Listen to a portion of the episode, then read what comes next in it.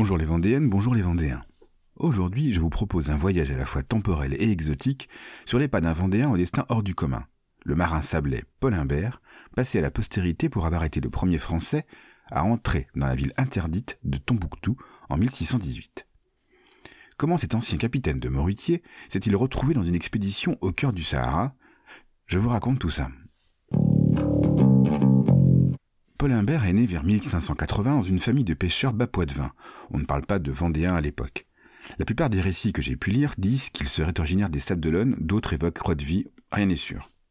Ce qui est certain, c'est qu'à 25 ans, le jeune homme est devenu pilote et capitaine de navire. Nous sommes en 1606, sous le règne d'Henri IV.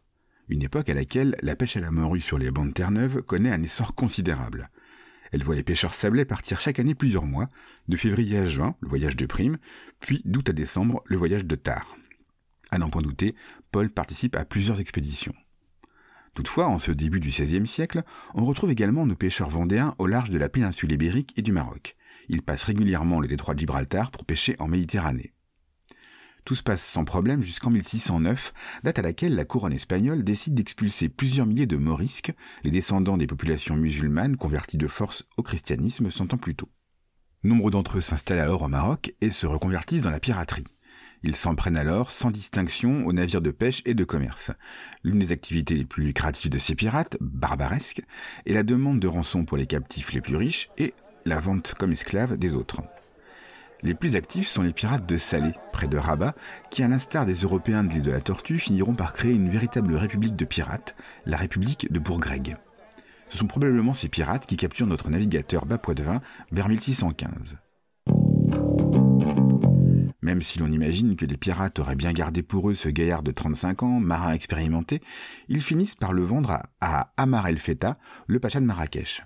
Cet eunuque d'origine portugaise, devenu haut dignitaire marocain, a tout de suite compris que les connaissances en navigation de Paul Imbert pouvaient lui être précieuses. Le sultan du Maroc, Moulay Zidane, vient en effet de lui confier la responsabilité d'une expédition à destination de Tombouctou, conquise par les troupes marocaines quelques années plus tôt. Un voyage de plus de 1700 km à travers le désert. Les pistes sont inexistantes. La boussole, le compas et les astres sont les seuls moyens de se repérer.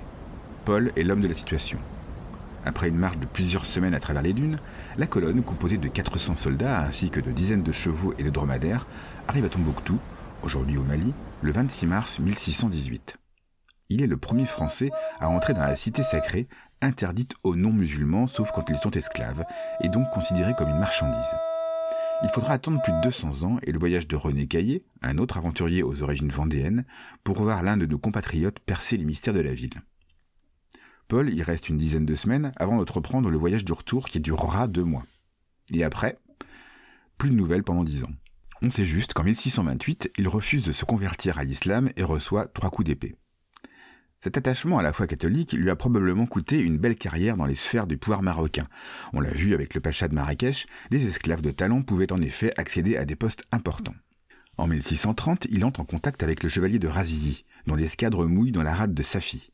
Il le supplie d'obtenir sa libération. Mais l'amiral de Louis XIII, qui combat victorieusement les corsaires depuis plusieurs années et a délivré des dizaines de captifs, ne peut rien pour lui. Et le traité de paix franco-marocain signé en 1631 n'y change rien.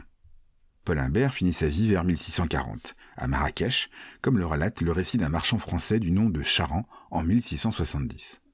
C'est tout pour aujourd'hui. Je vais me faire un thé à la menthe. C'était Sébastien de la page Facebook Le Saviez vous vendez.